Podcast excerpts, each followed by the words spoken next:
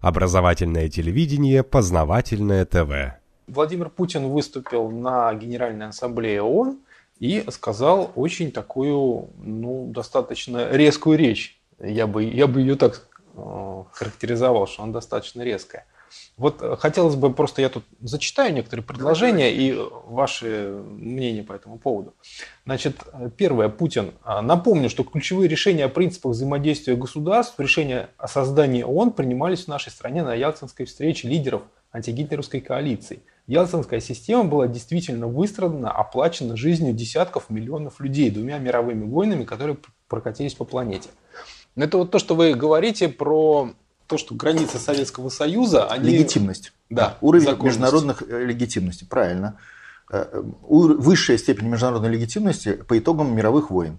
Вторая мировая война – это 100 миллионов жизней и высшая легитимность институтов и границ, созданных в результате. Потому что все остальное, если это не добровольно, есть нарушение этого принципа и, соответственно, нелегитимные события. К ним относятся и границы Советского Союза. Вообще, если вы посмотрите по вопросу Сирии, Россия строго идет в международном праве подчеркнуто строго. Но если мы пойдем по международному праву, то мы спросим себя, а почему в одном случае надо строго соблюдать международное право, а в другом случае нет? Вы получите ответ, что везде надо, и в этом случае вам придется возвращаться к Советскому Союзу его границам, которые были нарушены нелегитимно с точки зрения международного права. И тем самым вот движение России по легитим... в легитимном ключе в Сирии, оно в конечном итоге приводит на дорогу легитимном ключе в наших границах. А легитимность дает право на применение оружия, право на позицию, э, просто дает право правды. И э, нам когда-то придется расследовать события 1991 года и признавать сложившиеся границы нелегитимными, что позволит начать переговоры по восстановлению этих границ. Хорошо. В этом плане Владимир Владимирович заложил основу стратегического характера. Что такое человечество? Это человечество как договорилось. Вот лучший договор после драки. Вот бандиты с бандитами как договариваются? Подрались, перебили 50 человек народу на сходке и договорились, эти 100 ларьков ваши, эти 100 ларьков мои, правильно? И до следующей драки четкая граница. И не нарушают ее, потому что уважают предыдущие потери, и свои, и чужие, понимаете? Но я так уж совсем по-магнитски говорю. Но, но международное право, оно такое же. Оно не на демократии, не на голосовании, оно на жизнях людей. Чем больше заплачено жизнями людей, тем легитимнее результат, получившийся процесс. До следующей войны. Ну, естественно, до следующей такой же платы. Но чтобы вы такую же плату сделали, вы должны не просто, знаете, вот на выборах или на демократии пойти проголосовать, а вы должны понимать, что вы должны заплатить аналогичное количество жизней, то есть для вас это важный должен быть вопрос. Одно дело, вы просто проголосовали, а потом, вот как э, Греция, а потом через полгода переголосовали. А другое дело, что, что для вас, это вы понимаете, за этим голосом стоит ваша жизнь или вашего соседа. И тогда вы будете серьезно относиться к этому решению. Вот человечество серьезно относится к решению по итогам мировых войн, потому что за них заплачены большие жизни. Вот поэтому. И мы сегодня живем в этом порядке. Что хотят американцы? Американцы хотят изменить послевоенный порядок. То есть они хотят, чтобы по-тихому были списаны 100 миллионов жизней Второй мировой войны и создан новый порядок, в который не два поля, не два полюса, когда был... Вот что такое Ялтинский порядок? Это два полюса. Ну, три, наверное. Два. Кто третий? Ну, там же были англичане еще. Союзники. Это два полюса. И эти два полюса, ну, понятно, что у них там свои отношения, и их выясняли, кстати, свои отношения Америка с Англией выясняли долго. В результате Британская империя была ликвидирована. Но это был порядок э, двухполярного мира а значит многополярного, потому что двухполярность, она конкурентная, а значит вынужден опираться на других. Сегодня американцы заявляют, у нас однополярный мир, и давайте поменяем все правила 1945 э, года на однополярные. То есть он должен нам либо служить, либо его не должно быть, или оно должно быть там где-то в стороне, то есть неважным органом, невлиятельным. Все должны нас слушаться. Кто нас не слушается, у нас есть право тех бомбить. И Путин тоже в своей речи очень аккуратно об этом сказал. Он сказал, что США фактически выступает за безопасность для избранных, то есть для себя. Волк выступает за, за безопасность для себя. Он не выступает за безопасность для овец, которых он кушает. Вот так и здесь. Американцы выступают за безопасность для себя. А Россия, естественно, хочет, знаете, как э, страна, которая слабее цепляется за юридические формулы, оставить порядок 45 года, в котором мы имеем юридически равные права с американцами. Они не хотят этого, потому что считают, что мы слабы, чтобы поддержать или сохранить такой статус. Вот отсюда и все проблемы. Дальше следующие слова Владимира Путина. Мы все знаем, что после окончания холодной войны, и все это знают, в мире возник единственный центр доминирования. Ну, вот про что вы, да, собственно, да. и говорили. И тогда у тех, кто оказался на вершине этой пирамиды, возник соблазн думать, что если они такие сильные и исключительные, то лучше всех знают, что делать. А следовательно, не нужно считаться и с ООН, который зачастую вместо того, чтобы автоматически разрешать, узаконить нужное решение, только мешает. Как у нас говорят, путается под ногами. Ну, я про это и сказал. Да, да. Но это вот подтверждение Но ваших так, слов. Потому что такая устроена жизнь. Путин просто говорит отражение реальных жизней. Он, он говорит правду, вот и все. А она правда для всех одна. И для Путина, и для Федорова, и для всех. Только Обама не хочет использовать правду, потому что правда мешает ему наладить его доминирование в жизни. Ну, там, наверное, не сколько Обама, сколько американская верхушка. Потому что Обама это просто озвучивающий ну, естественно. Этот, я понимаю, да. Ну, мы же кукла. говорим, как бы типа сравниваем две речи, да. Ну, естественно. Американская верхушка, ну, это понятно, совершенно логично. Ну, слушайте, мы же не критикуем, извините, волка за то, что он этих самых несчастных овец кушает. Это его такое природное предназначение. Его отстреливают. Это другая уже конкурентная борьба. Да? У него с овцами, а у охотника с волками. Это разные конкурентные плоскости. Но, но мы говорим о равных плоскостях. Вот равная плоскость – это государственное образование и нации. Вот нации на сегодняшний день конкурируют, как и всегда, конкурировали между собой за место под солнцем, за лидерство. И получилось, что американская нация в этой конкурентной борьбе так много победила, что он, она уже поставила вопрос не большого куска пирога на планете Земля, как поставил бы волк, а она поставила вопрос весь, всей планеты Земля. То есть она настолько сильная, что сказала, а теперь отдайте нам все. Все отдайте нам все. То есть было пять банд в городе, победила одна, и эта одна банда сказала, а теперь все, вся дань будет идти к нам. Вот, вот об этом речь. Тут нету ничего. Еще американцы ничего не делают здесь необычного. Они ведут себя так, как вели себя всегда нация, включая нашу. Только разница. Это колониальная нация, а мы внутреннего развития. Но это такой для внешней арены, это как бы следственный вопрос. А они ведут себя так, как вели все нации всегда всю историю человечества. И будут вести всегда в будущем. Ничего нового не происходит. Слабый кормит сильного. Победитель живет за счет побежденного. Все как было, так и есть.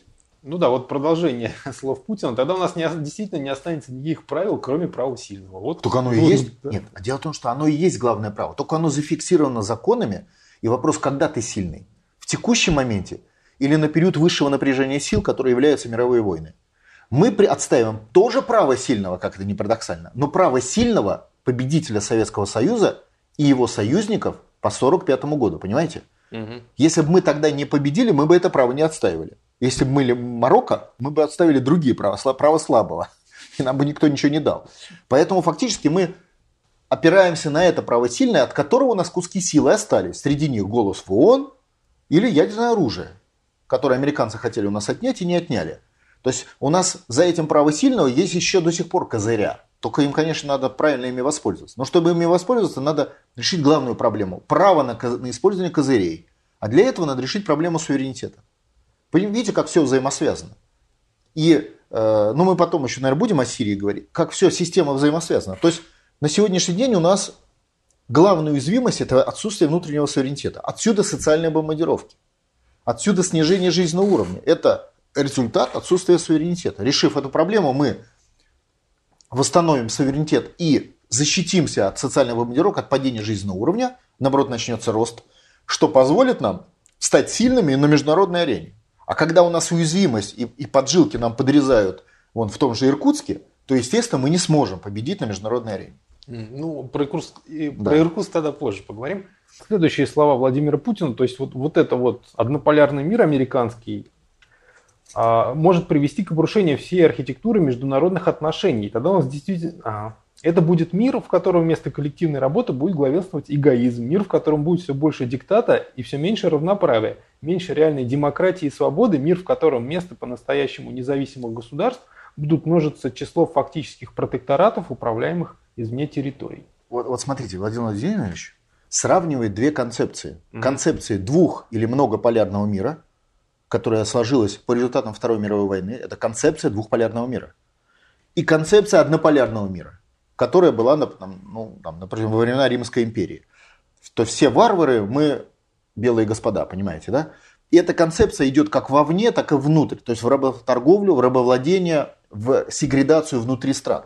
То есть э, вот две главных концепции, да, которые можно говорить, две главные концепции 45 года. И, естественно, мы приверженцы концепции, в которой мы не рабы. Понятное дело. То есть равные. А равные это концептуально место должно быть для равных. А это многополярный мир. Все логично. И он просто описывает, что хотим мы и, и что хотят все, кроме Соединенных Штатов Америки. Потому что, по большому счету, естественно, рабами не хочет быть ни Китай, ни Индия, ни кто-то еще. И это логично. Просто любой человек не хочет быть рабом. Ну, правильно ведь? Ну да. Ну вот. И нация тоже. И Владимир Владимирович это и говорит. А есть рабовладельцы, которые хотят, чтобы все были рабами. И это тоже им логично, так ведь? Ну, с их точки зрения, да. Вот, вот они, вот две концепции столкнулись. Но на нашей стороне победа в Великой Отечественной войне и результаты Второй мировой войны на нашей стороне юридически. Американцы хотят это правило поменять. То есть мы-то хотим за статус-кво. Они хотят сменить статус-кво юридическое, понимаете? Ну, они же победили. Правильно, но не такой ценой. То есть они победили не 100 миллионами жизней. То есть их легитимность победы 91 года ничто по сравнению с победой 45-го. Понимаете? Но это все равно победа, правильно? Это между... просто другой, другим способом. Ну, это понятно, да. Но нет, но цена другая. То есть нет легитимности победы. И из-за этого они не могут победить. Вот если бы они победили в Третьей мировой войне, тогда бы они ни с каким Путиным бы не разговаривали. Понимаете? Mm-hmm. Они бы с ним вообще не считали. Здесь бы приехал, значит, э, в военной форме какой-нибудь гауляйтер в Москву, который, наверное, ликвидировал бы Москву, как хотел Гитлер, перевел бы столицу куда-нибудь в другое место, и оттуда бы все зачистил. Вот как это было бы. Но поскольку они победили не фатально, то, естественно, они не могут эту победу зафиксировать в виде э, приза мировой войны. Просто у них не хватает для этого легитимности. То есть нельзя созвать там вторую Ялтинскую конференцию и сказать, Советский Союз, ты побежден, да. ты платишь нам дань, там э, да. земли туда. Да, все сюда, земли отдали, все Советского Союза нет в этой ситуации. Ваши земли теперь будут нашими протекторатами. За Германия наш союзник отвечает за вот эту часть, Франция наш союзник за вот эту часть, Япония наш союзник за Дальний Восток и так далее. Конечно. И, и поскольку этого нету, получается вот такое вот зависшее положение. Вроде как победили, но вроде как... Но не, не могут дожать до регистрации да. победы. То есть вроде вы победили, но не можете зарегистрировать. У вас есть, вы обладаете собственностью с домом, но не можете зарегистрировать в регистрационной службе. Понимаете, как бы. И поэтому все время возникает поползновение на ваш как бы, объект, которым вы обладаете, включая и Россию, и Украину, и остальных. Следующие слова Владимира Путина. Всем нам не стоит забывать опыта прошлого. Мы, например, помним и примеры из истории Советского Союза. Экспорт социальных экспериментов, попытки постигнуть перемены в тех или иных странах, исходя из своих идеологических установок, часто приводили к трагическим последствиям. Не к прогрессу, а к деградации. Однако, похоже, никто не учится на чужих ошибках, а только повторяет их. И экспорт теперь уже так называемых демократических революций продолжается. То есть это просто вот такой указ, указка Соединенным Штатам, что вы, ребята, неправильно делаете. Ну, ну понятно же, кто экспортирует С точки зрения революции. 70-летия ООН неправильно делаете. Понимаете? То есть с точки зрения института послевоенного устройства вы неправильно делаете. А с точки зрения американцев они как раз делают все правильно. Они считали, что они правильно делают, когда, допустим, миллионы рабов топят э, в, водах океана, перевозя их в Америку. Они считают, что правильно делают, потому что они топят животных. Понимаете, да? Это э, все зависит от того, на, на какой вы расстановке сил. Если бы, э, ну, условно говоря, там, Советский Союз победил, он многие вещи считал, что правильно. Там, допустим, там, высылка иммиграции, белой иммиграции в советские лагеря. Понятно? Считал, что правильно. Это все вкус победы или вкус уровня или структуры, с которой ты ведешь диалог. Поэтому э, Владимир Путин отстаивает 45 год как высшая легитимность для нас. По одной простой причине, подчеркиваю. Потому что тогда мы были победителями. И поэтому расписанию за нами шестая часть планеты расписана, еще огромный кусок мира в виде Восточной Европы расписан. Советский Союз с его легитимными границами 45 года-91 и так далее. То есть он отстаивает позицию для следующих своих шагов в юридической плоскости. Ведет юридический спор э, в условиях, скажем так, проигрыша де-факто. Ну, это нормальная, э, нормальная комбинация. Угу. Сама по себе. Ну, Барри, а вы бы не стали бороться? Вот представьте себе, что у вас бандиты отжали собственность. А вы в суде требуете ее вернуть. Это же нормально. Ну, борьба. Вы вышли из суда, вам угрозы, быстро отозвал заявление. Ну, так ведь? Вот та же история. То есть на нас давят, требуют, чтобы мы снизили свой статус, чтобы мы отказались от завоевания наших дедов, а Владимир Путин его отставит. Потому что за э, институтом мирового устройства 45 года, еще раз говорю, не просто 100 миллионов жизней, а это десятки миллионов наших жизней. И Владимир Путин отстаивает эту позицию. Он, он защищает эти жизни. Он защищает их дело, ради которого они погибли. Но это, это абсолютно патриотическая, героическая позиция, достойного любого сына Отечества. Разве нет? Видимо, да. Следующие слова. Достаточно посмотреть на ситуацию на Ближнем Востоке и Северной Африке. Агрессивное внешнее вмешательство привело к тому, что вместо реформ государственные институты, да и сам уклад жизни были просто бесцеремонно разрушены. Вместо торжества демократии и прогресса насилие, нищета, социальная катастрофа, а права человека, включая право на жизнь, ни во что не ставятся.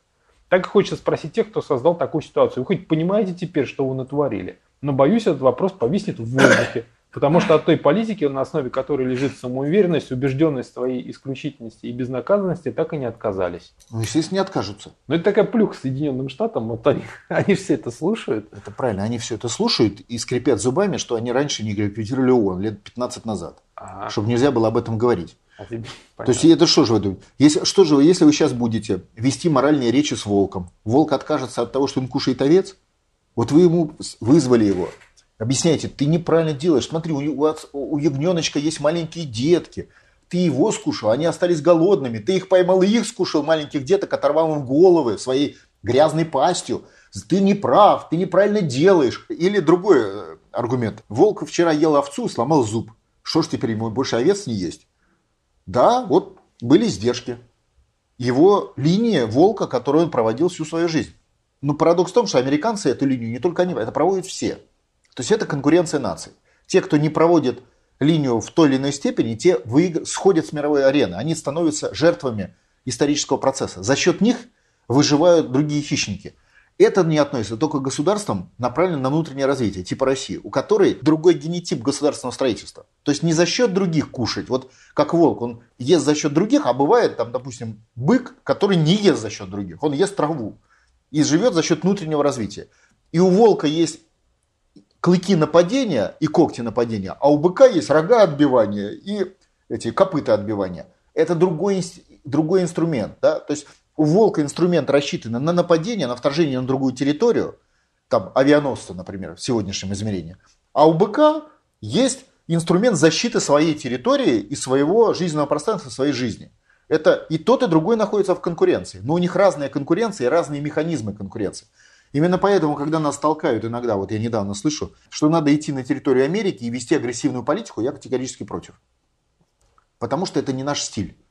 Для волка да, для э, мирного государства и мирной нации нет. И за, мирное государство и мирная нация, она защитного характера. То есть она делает засечные щиты, защи, защитные валы, выстраивает крепкую внутреннюю политику, и за счет этого у волка мысли не возникает напасть на, там, на стадо буйволов, например. Просто ему в голову такое не придет. Следующие слова Владимира Путина уже про исламское государство. Само исламское государство возникло не на пустом месте. Его поначалу пестовали как орудие против неугодных светских режимов. Создав плацдарм в Сирии и Ираке, исламское государство активно расширяет экспансию на другие регионы. То есть, как бы... Ну, открыто сказал, что да. государство армия США. Мы про это и говорили. Нет, ну он не сказал, что армия США, просто сказал, так, что вот их создали. Ну, дипломатически, да. сказал вежливо. Потому что если бы, ну понятно, что это не, если армия регулярная, есть армия нерегулярная. Исламское государство нерегулярная армия США. Ими организованная, созданная, профинансированная, обученная.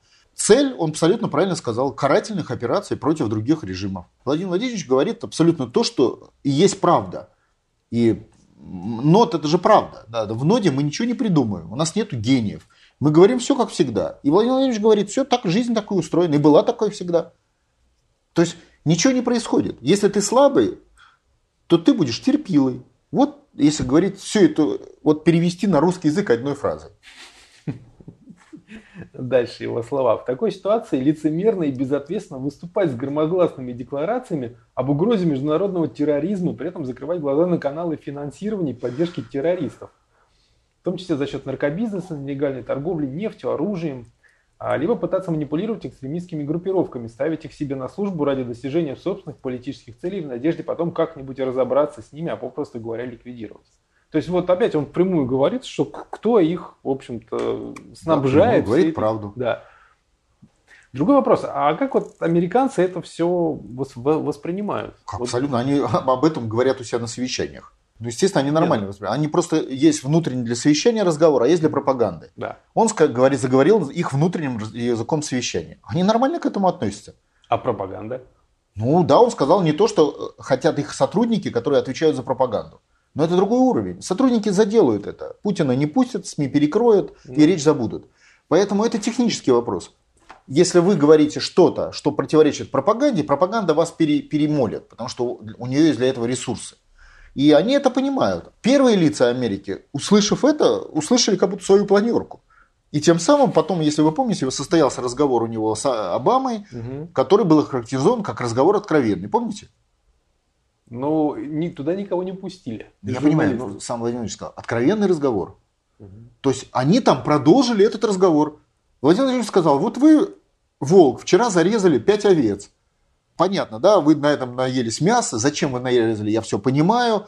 Но мы, мы хотели бы, чтобы вы не резали овец на нашей территории. Вот такой был разговор. Если уж совсем перевести на такой вот язык природы.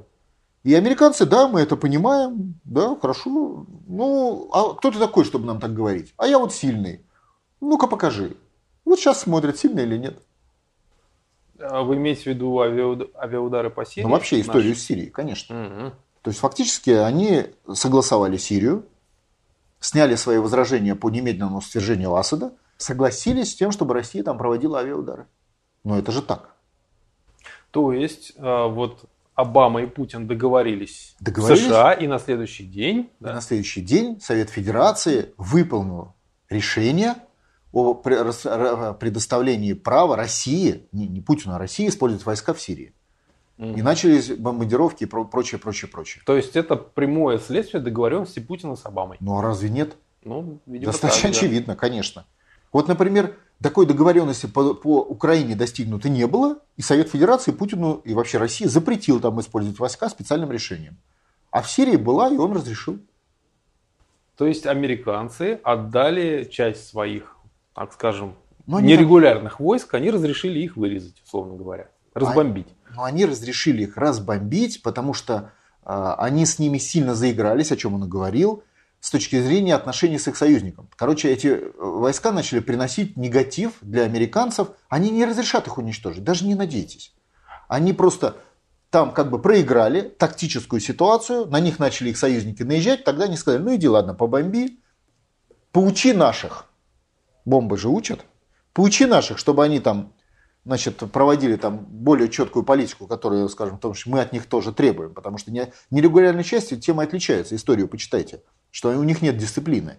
И их периодически учат, в том числе их, ну, как бы, командиры этих нерегулярных частей. Вот они разрешили там побомбить, и мы полетели, начинаем бомбить их. В своих интересах, конечно. А наши интересы там какие? Ну, в наших интересах я бы назвал три. Самый маленький объявлен формально. О том, что там находятся граждане России, которые оттуда приедут в Россию, и их там на месте надо убить, чтобы они в Россию не приехали, не устроили теракты. Я вот так видел объявление официальное было об этом. Разве нет? Может, я жестковато сказал? Ну, вот тоже, что я и слышал. Это раз. Второе. Действительно, исламское государство угрожает распространиться на Россию. Это два. Говоря о Северном Кавказе и так далее. Оно же не столько территориально, сколько э, качественно. То есть оно может, в принципе, возникнуть везде, где есть для этого предпосылки, там, мусульманские регионы и так далее. Это два, то есть это мы заинтересованы в том, чтобы действительно у нас это все не, не продублировалось где-нибудь там в Ингушетии или в Дагестане или еще где. Это два. Но самый главный третий пункт. Мы здесь формируем лидерство, пользуясь ошибкой США. Какая ошибка? Что они делали бутафорскую коалицию. Создали 60 государств, которые были просто бутафорцы, артисты. Э, Съемки в Голливуде вот этих вот э, сцен э, убийства, казни заложников и все про- прочее. То есть, короче, у них стояла там крепость, но не настоящая, а вот как в кино снимают, из, из фанеры. И мы долбанули по фанерной крепости. Они всем говорили, что у них тут настоящая неприступная цитадель, понимаете? И тем самым их поймали как бы на их вот этой ошибке. А И в, чем, в чем их ошибка заключалась? Ну, создали они эту коалицию. в том, что они в этой, эта коалиция создала напряжение в отношениях с их вассалами. То есть у тех возникли сильные настроения, которые могут привести к возвращению политики Шредера, Берлускони, Кази. А как это связано с исламским государством? Мощные миграционные потоки, которые, конечно, американцы запланировали, но сильно ударили. То есть им надо как бы тактически снять напряжение в отношениях с союзниками. И в этой ситуации не пускать Россию у них как бы не было оснований. Они что же маневрили? Поэтому они Россию туда пустили побомбить. Но мы там ничего не добьемся, у нас победы там не будет. Если мы начинаем там побеждать, возникает другой эффект. Эффект сильной Сирии. А эффект сильной Сирии американцам не нужен. Потому что эффект сильной Сирии объединит Египет, э, союзников США и ослабит однополярный мир. Поэтому нас туда пустили немножечко. Вот знаете, есть... Вот в Сочи я отдыхал, там на пляже, я правда не пользовался, есть такие рыбки. Ногу туда запускаешь, и рыбки обкусывают плохую кожу на ногах. И как бы такой вот процесс интересный. И вот у них такой, вот это вот такой процесс. Они нас туда как бы по своим соображениям решили пустить. Чтобы мы там часть задачи сделали, время отложится, потом мы наберем негатив по себе, что там забомбили, убили детей, они же это все напишут. Уже, уже пошло. Ну, конечно, еще там бомбить не начали, а уже детей убили. То есть пропаганда на их стороне, у них вся расстановка сил.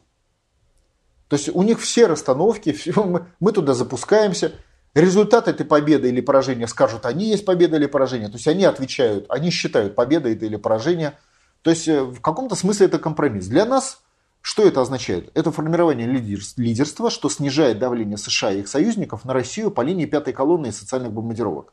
То есть парадокс заключается в том, что бомбя в Сирии, мы снижаем падение жизненного уровня в России. Как-то такая очень невидимая взаимосвязь. Геополитическая связь. В геополитике все связано как одна станция на железной дороге связана с другой железной дорогой. Вы отъедете от одной mm-hmm. и другой. То есть, когда мы там бомбим, мы формируем лидерство, от этого снижается внутренняя дисциплина в американском блоке их вассалов. В результате ослабляется давление на Россию. Ну, то есть, американцы сами не справились, а тут пришли русские, да, и вот... И, и продемонстрировали мировое лидерство. Оно, правда, короткое, на короткий промежуток времени, много не пустят. Посмотрите мировую прессу, она об этом только и говорит. Пришли русские и устроили лидерство. То есть они продемонстрировали, а в, в мировой политике лидер это очень важно. Раз ты такой смелый, это, кстати, как и в драке. Раз ты такой смелый, наверное, ты очень сильный. Поэтому кто-то начинает возмущаться этим, а кто-то перейду-ка я на его сторону. Раз он такой смелый, значит он сильный, а вдруг он победит, я буду с побежденным, а я хочу быть с победителем. И поэтому переходит на сторону наглого. Не сильного, а наглого. А сильный ли он, это покажет драка. Понимаете? Угу. Потому что нагло это покажут слова, а сильный покажет драка. Поэтому в этом плане есть э, в той же Европе сою... наши не то что союзники, а более слабые американские звенья, которые, для которых это сигналы, что в целом ослабляет санкции на Россию, что снижает дав... социальные бомбардировки, что не позволяет так сильно обрушать уровень жизни в Российской Федерации, как он обрушается на сегодняшний день. То есть у нас просто в России сейчас курс на снижение жизненного уровня, такой ежедневный. Просто паровоз идет, каждый день снижает. Но это делает не российская власть, национальная ее часть. Это делает американцы за счет пятой колонны. О чем, кстати, Путина предупреждал полтора года назад в послании. То есть в силу отсутствия в России суверенитета решения о политике Центрального банка, правительства, Министерства ведомств принимают Соединенные Штаты Америки и их специализированные международные учреждения. Наша бомбардировка в Сирии чуть-чуть, не сильно, может на пару процентов ослабляет это. Так что если э, вот говорить о вас, э, Артем, скажем так, для вас это будет экономия 20 копеек. Понятно. Так вот, если уж грубо так совсем сказать. Угу. Примитивно, я бы сказал. Ну, я понял. Вы просто перевели на, да. на каждого человека. Да. Дальше. Слова Владимира Путина. Надо наконец признать, что кроме правительственных войск президента Асада и также курдского ополчения в Сирии с исламским государством и другим, другими террористическими организациями реально никто не борется. Ну, так и есть. А как же это мощнейшая коалиция американская, это которая целый год там их... Это бутафория. То есть это бутафория, если хотите, э, американцы, у них очень сильный вот этот информационный блеф. И, кстати, очень неплохо на эту тему сказала вот эта официальная уполномоченная МИДа женщина. Да. Недавно она появилась на экранах, так активно, да. Она, да, сославшись на фильм «Хвост виляет собакой». То есть это технология. То есть это бутафорская технология управления американцами через пропаганду, через создание мифов. И вот это просто один из тех мифов, 60 коалиция, который сделан был для того, чтобы прикрыть своих. Ну вот как вы прикроете вашу нерегулярную армию ИГИЛ, которая наносит вред вашим союзникам, допустим, в Европе? Наносит вред? Наносит вред. Те не любят, когда убивают детей там и прочее. Ну есть там такие у них штуки. И она наносит вред. Как вы сделаете? То есть, естественно, разбить этот ИГИЛ может любая армия численностью 200 тысяч. Она есть у Сирии, у Египта, ну, понятно, у саудитов, которые вместо этого ломанулись в другую сторону почему-то, да, на э, Йемен. Э, то есть у рядом расположенных, у Турции вообще армия огромная, самая крупнейшая в НАТО. То есть разбить ИГИЛ проблем нет вообще никаких с точки зрения количества войск. Если вы создали коалицию, вы взяли управление, командование. И тогда, если кто-то захочет разбить ИГИЛ, ну, теоретически, Турция, например, вы им скажете, вы наш подчиненный? Да. Нельзя. Что они говорят? То есть коалиция создана для того, чтобы защитить ИГИЛ. Вот эти 60 государств mm-hmm. американское. Защитить, не бороться с ИГИЛом, а защитить ИГИЛ. А бомбардировки для, для бутафории. О чем Путин, кстати, тоже и сказал. Слушайте, ну получается тогда немножко смешно, да, вот с точки зрения там вот простого человека, который сидит даже в Австралии, да, и смотрит новости. Вот, значит, американцы создали коалицию, борьбы с ИГИЛом, куча государств, они летают, что-то там бомбят, бомбят, бомбят, что-то что все бомбят целый год, ничего не получается, куча государств. Вот, вот это сразу вопрос возникает. А вы, ребята, такие мощные, как вы на самом деле, да? Или почему вы целый год с ним боретесь, никак побороться не можете? По полмира типа собрали? Да, вот этот вопрос Путин и задал в виде бомбардировок Сирии, правильно? То есть как бы не, не с трибуны ООН, а с трибуны наших бомбардировщиков. Но еще раз говорю, это не изменит там ситуации. Да? То есть объясняю почему. В принципе, э, сирийская армия может замочить этот ИГИЛ ну, месяца за, ну, за полгода. Она для этого она сильнее, особенно при поддержке авиации. Просто она не захочет. Потому что американцы им не разрешат. То есть они просто Асаду скажут, вот до сюда наступать можешь, а здесь не можешь. Вот здесь можешь, здесь не можешь. Mm. Они уже об этом открыто и говорят. То есть это как раз те пираньи, которых рыбки, да, которых вот только вот эту ногу можешь кусать, а вот, вот, это, вот так вот сильно уже не можешь. Еще один есть фактор, который нам добавляется, это фактор э, как бы отвлечения внимания от э, падения жизненного уровня. Потому что возникает новая картинка в телевизоре, и это внимание, конечно, отвлекает. Так. А, вот, кстати, он про НАТО очень хорошо сказал, что почему же НАТО все расширяется, расширяется, да, советского блока, Варшавского блока уже нету, а НАТО что-то, которое было создано для борьбы с собственно говоря, с советским блоком, оно что-то не распалось и расширяется, расширяется дальше. Ну, это как-то странно. А в чем странно? Он как бы с позиции своего, э, своей позиции многополярного мира, это странно. А с точки зрения мирового устройства, ну, естественно, расширяется. НАТО прекратит расширяться, когда оно установит э, свое расположение на остатках Российского Советского Союза в Москве, ну и, может быть, на остатках э, Китая в Пекине. Mm-hmm. То есть для этого это инструмент конкурентной борьбы. То есть, условно говоря, э, э, почему НАТО расширяется? Почему у вас есть знакомые спортсмены? Почему они выиграли одно соревнование и идут на следующее? Потом следующее. Зачем они это делают? Вот они выиграли соревнования, допустим, в своем городе. Пошли на областные. Выиграли областные. Ну, там кто-нибудь, там, боксер. Mm-hmm. Пошли, значит, на, на общее на государственные. Да? Почему они это делают? В чем их мотивация? Идут вверх, достичь успеха. То же самое. Конкурентная борьба. Новые победы любой нации, любой, не только американской, только дорога к следующим победам. То есть движение вперед. И это движение бесконечно. То есть мотивация американцев бесконечна, пока они не упрутся непреодолимое препятствие. Каковым может быть только сопротивление других народов. Понимаете? Других препятствий на планете Земля нет. А когда они полностью захватят политическую власть на планете Земля, они пойдут вглубь. То есть они начнут сеградацию на рабов господ, тот самый золотой миллиард будет в официальном статусе господ, а остальные 90% человечества будут рабами, э, людьми второго сорта, о чем тоже говорилось. Причем даже не вопрос материального характера, это вопрос человеческих лидерств. То есть когда э, англичанин или немец или француз ощущает, ощущает себя хозяин судеб других людей по национальному признаку получает дополнительные лидерские внутренние, короче, ощущает себя счастливым. То есть тут не только вопрос материальный, но и вопрос личного статуса человека, субъекта э, этого процесса. Не, ну, конечно, если ты управляешь кем-то, ты себя... А можешь, можешь пнуть рабыню Узауру, то ты ощущаешь себя господином и счастливым в этот день. Так вот. А, вот еще он хорошо сказал, что а, зачем-то поставили постсоветские страны перед ложным выбором, быть им с Западом или с Востоком. И это привело а, к серьезным геополитическим кризисам. произошло на Украине, где произошел вооруженный переворот и вспыхнула гражданская война. То есть, ну, ну опять это американцев ругают. Но под словом «зачем»-то понимается, э, понятно всем, известно зачем. Артем, вы жили в коммунальной квартире?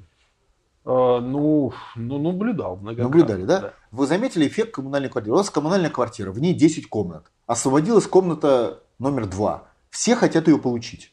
Ну да. А с номера ком, 3 комнаты, все хотят ее получить. Вот это касается планеты Земля. Все хотят быть сильными и получить соседскую хату. Понимаете? Это и есть конкурен... закон конкуренции наций. Есть нации, которые за счет этого живут, как англичане и американцы. А есть нации, которые имеют такую мощную, как, которые эту хату получают, защищая.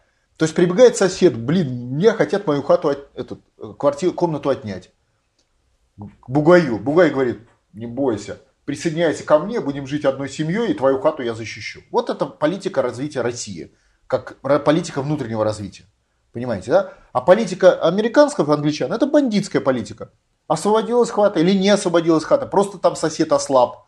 Все, идем, выношу его медленно, его выгоняю, хвату прибираю. Вот такая простая политика. Но она такая была всегда. Тут нет никакой особенности, какой-то, знаете, хитрости.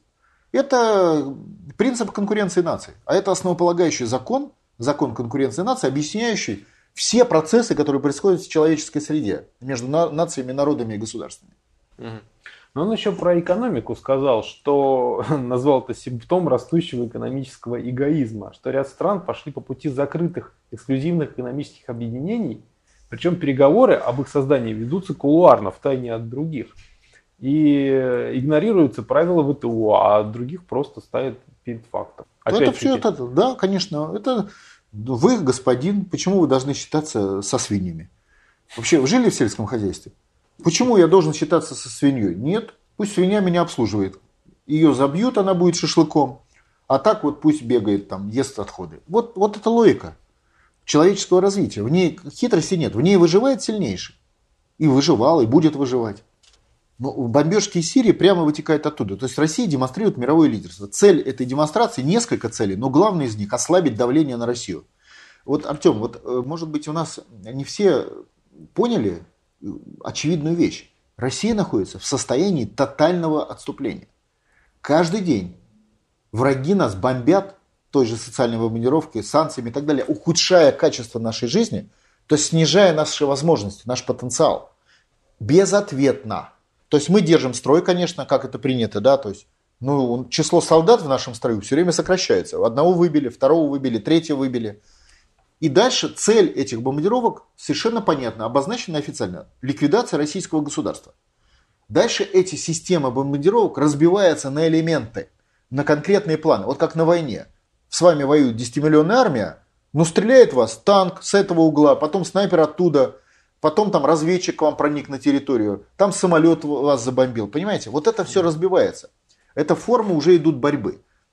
Если мы не поменяем ответ реакцию на вторжение, то есть если не признаем факт ведения с нами войны, мы погибнем, потому что просто механически, если вы спускаетесь по лестнице, которая идет в подвал, вы попадете в подвал.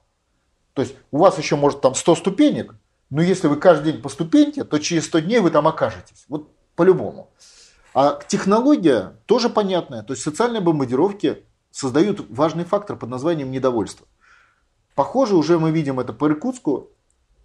Политика государственного переворота в России она изменилась. То есть они проводят не ту политику, как на Украине, а немножко другую, более, более скажем так, тонкую, более детальную. А именно, они проводят политику поднятия фактора недовольства, который растет, который создает условия для заговора. В том числе э, так называемого протестного голосования. То есть, когда вы, у вас высокая степень недовольства, созданная искусственно из-за рубежа пятой колонны в России, о чем, кстати, Путин предупредил, на каком-то этапе у вас возникает сильное неудовлетворение. То есть люди, конечно, злятся. Открывают холодильник, там пусто, они злятся. Ну, так вот, разрушали СССР да. намеренно. Да, они зл... правильно, правильно, вы правы. Они злятся. И дальше они в политике что делают в случае злятся? Они участвуют в протестном голосовании. Вот в Иркутске мы сейчас наблюдаем, наблюдали такой процесс. Впервые, кстати, за 15 лет приведший к результату за 15 лет, я имею в виду. Потому что на, на уровне э, городов, это вот Локоть, Новосибирск, это уже было, а на уровне областей впервые. Они злятся, После этого создается заговор, потому что если даже вы сильно злиться, злитесь будете, вам все равно умная власть вам подсунет нужного кандидата, якобы оппозиционного, и вы за него проголосуете со зла. Но в результате все равно выиграет она, понимаете, да? Поэтому нужен заговор. Если у вас еще есть... А вот заговор – главный элемент системы. Если у вас еще заговор, то вы проголосуете не за того, кого нужно власти, а за человека, который будет потенциально играть против власти. Понимаете? И против вашего государства. Мы просто Иркутск, наверное, отдельно обсудим. Мы сейчас, в принципе, говорим о той ситуации, которая... Не, ну, коли мы начали про Да. Нет, там было два кандидата, действующий губернатор Рощенко и кандидата КПРФ Левченко. В данном случае неважно от кого. То есть система власти на уровне губернатора – это элемент государственного стабильности. А выборы – это бутафория. То есть театр. То есть сейчас выборы губернаторов – это театр? Да? И были, и есть, конечно. Угу. И все выборы – театр. Это система. То есть вы знаете заранее результат. Если у вас мелкие выборы, может не знаете, поэтому на мелком уровне власти нет, то есть вы ничего не теряете. На более серьезном уровне этот спектакль приводит, э, ну как бы вы знаете заранее результат и знаете заранее для чего это делается, потому что это уже элемент общенациональной политики. И э, все выборы, они известны заранее результат, даже если это оппозиционные выборы. У нас много губернаторов из других партий, не из Единой России. Но это губернаторы все равно от центра, от власти. Она, конечно, двухголовая, коллаборационистская, пятоколонная, но все равно это, это выборы, то есть там, если кто-то из пятой колонны, это понятно. Она все равно прокачивается через эту вертикаль. Впервые эта вертикаль нарушена. А почему вы так уверенно говорите, что вот все другие, пусть даже оппозиционные, да, вот губернаторы, там, ну, чиновники на местах, которых выбирали, что они все от власти, а вот этот вот Левченко, он вот сбой системы произошел. А может здесь то же самое? Не, видно. Ну, во-первых, видно. Во-вторых, я просто смотрел, специально изучал вопрос. Это не сбой системы. Это, нет, понятно, что у него есть поддержка от одной, как говорится, из башен Кремля там или еще от кого-то. А, ну вот, значит, власть. Нет. Так это и есть раскол элит. То есть, если вы посмотрите с людьми, которые на месте, там произошел, это и есть отражение раскола элит.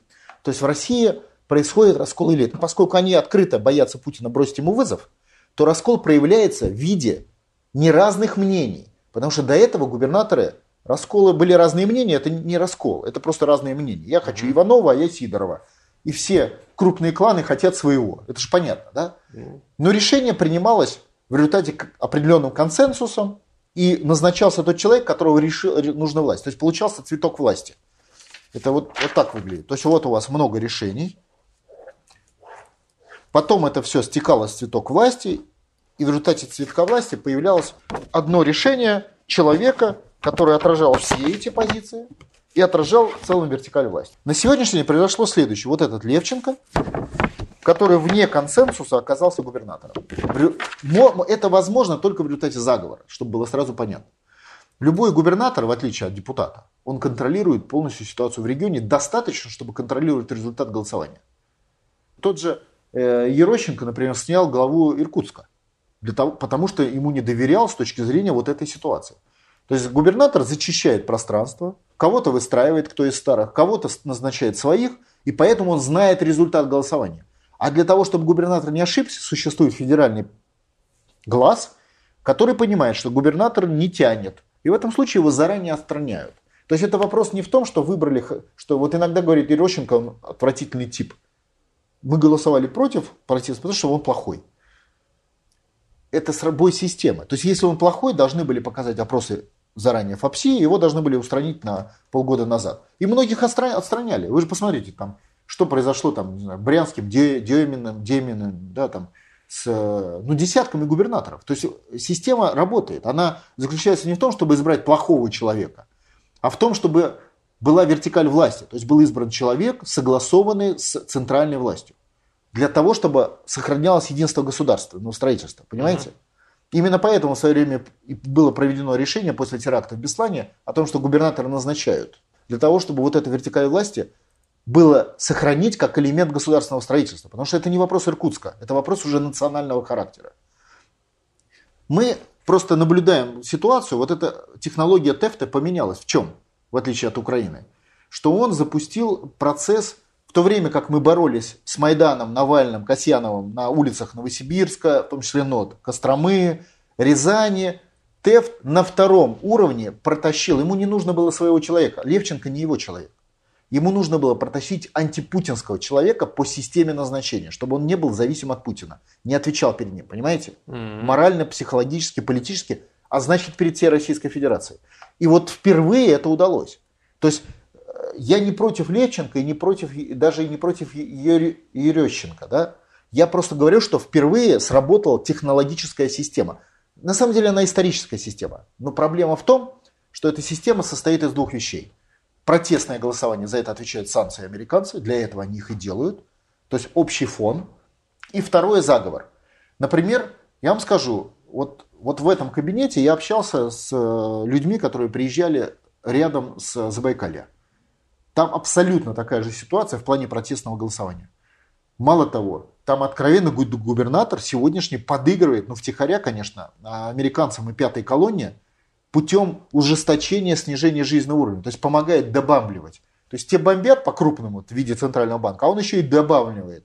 Э, зарплаты не выдает, не решает свои вопросы, которые, в принципе, он мог бы решить даже в условиях ограниченных ресурсов. Он участвует в социальных бомбардировках, но, как, но на своем уровне. Но заговор там не получился. А второй элемент – это протестное голосование. То есть социальные бомбардировки, снижение жизненного уровня, протестное голосование. Понимаете линию? Угу. Но этого недостаточно. Вторая линия – заговор. Что такое заговор? Заговор – это не люблю Левченко или Рощенко. Заговор – это обману Левченко или Рощенко.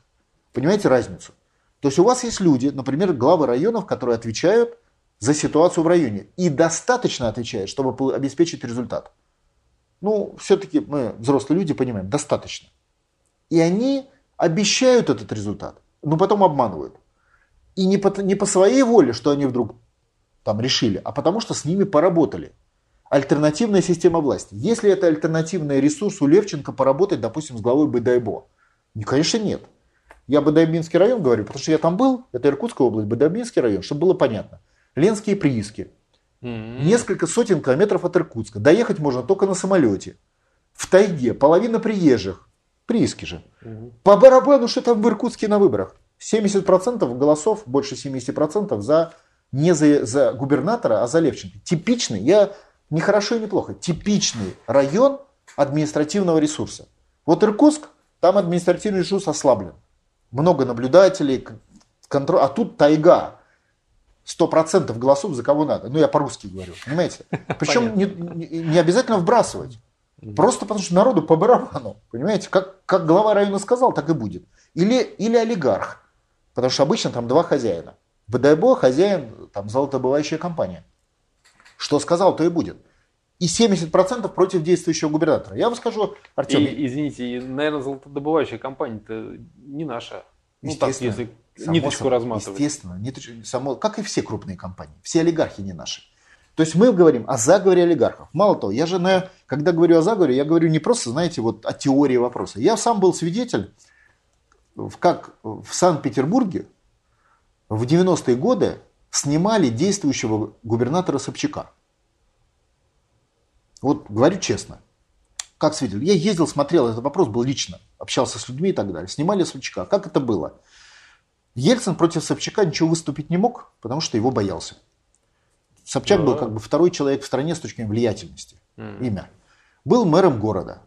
Значит, Ельцин поручил Коржакову с Совковцом, вице-премьера э, Собчака, снять. То есть понятно, что они действовали от Ельцина, но втихаря.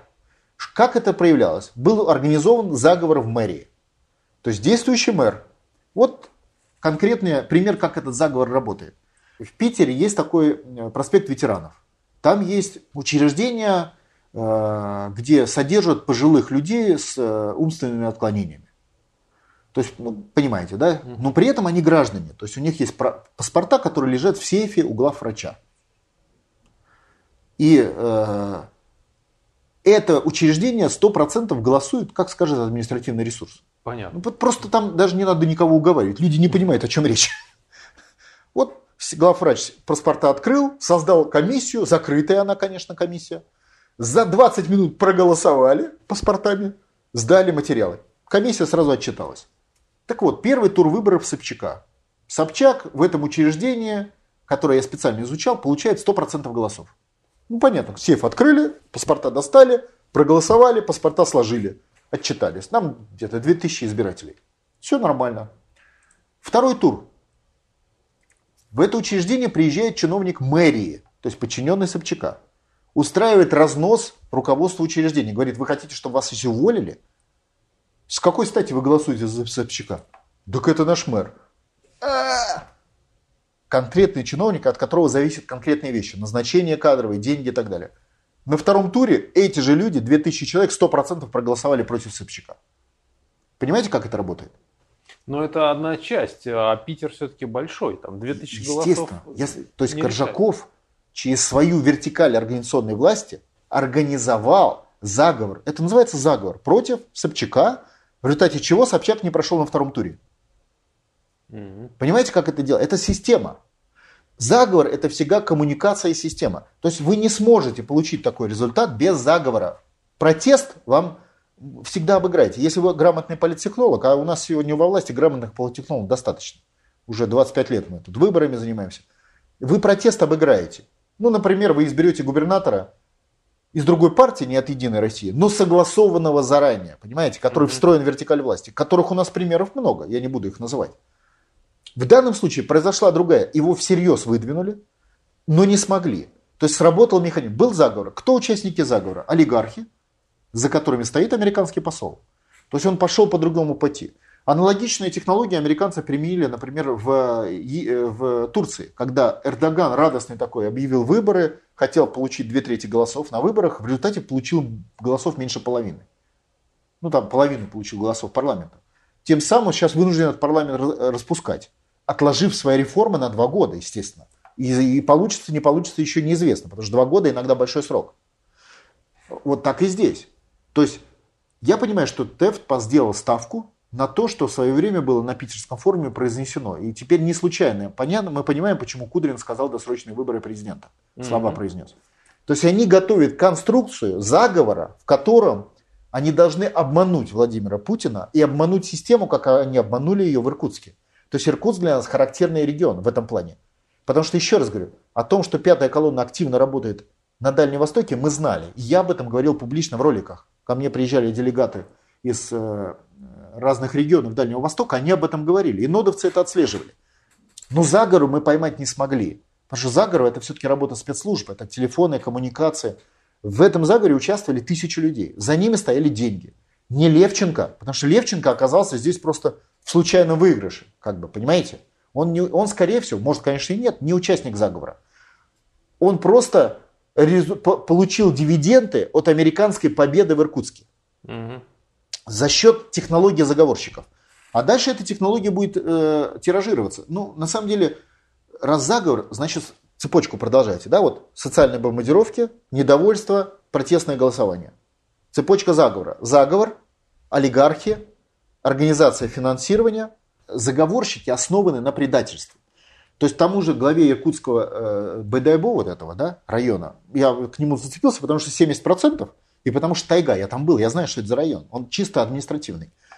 То есть там четко был заговор, организаторы олигархи иностранные, вместе с, с местной властью, которая предала своего губернатора, которому обещала. То есть был факт предательства. Измена, это называется измена. Помните, когда мы рассматриваем русскую историю и национально-освоительную борьбу в русской истории, мы все время слышим слова измена, ну, понятное дело. Выжечь кальоном железом, колесовать на Красной площади. Помните такие слова из истории? Угу. От Петра Первого до Ивана Грозного. Угу. Мы просто не задумывались.